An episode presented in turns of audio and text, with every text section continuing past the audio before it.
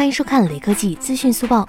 MWC 2020虽然取消了，但是相关的评奖活动却没有受到影响。一加 7T Pro 获得了本次的最佳智能手机大奖。刘作虎表示，这次和一加一起入围的还有 iPhone 11 Pro、三星 Galaxy Fold 和华为 P30 Pro，而最终是一加 7T Pro 斩获了这个奖。GSMA 给一加 7T Pro 的评语是：从科技层面看，这款产品几乎是无法超越的。它拥有顶级的处理速度、快速的充电技术和卓越的软件系统。而上一届 MWC 2019。获得此奖项的是华为 Mate 20 Pro。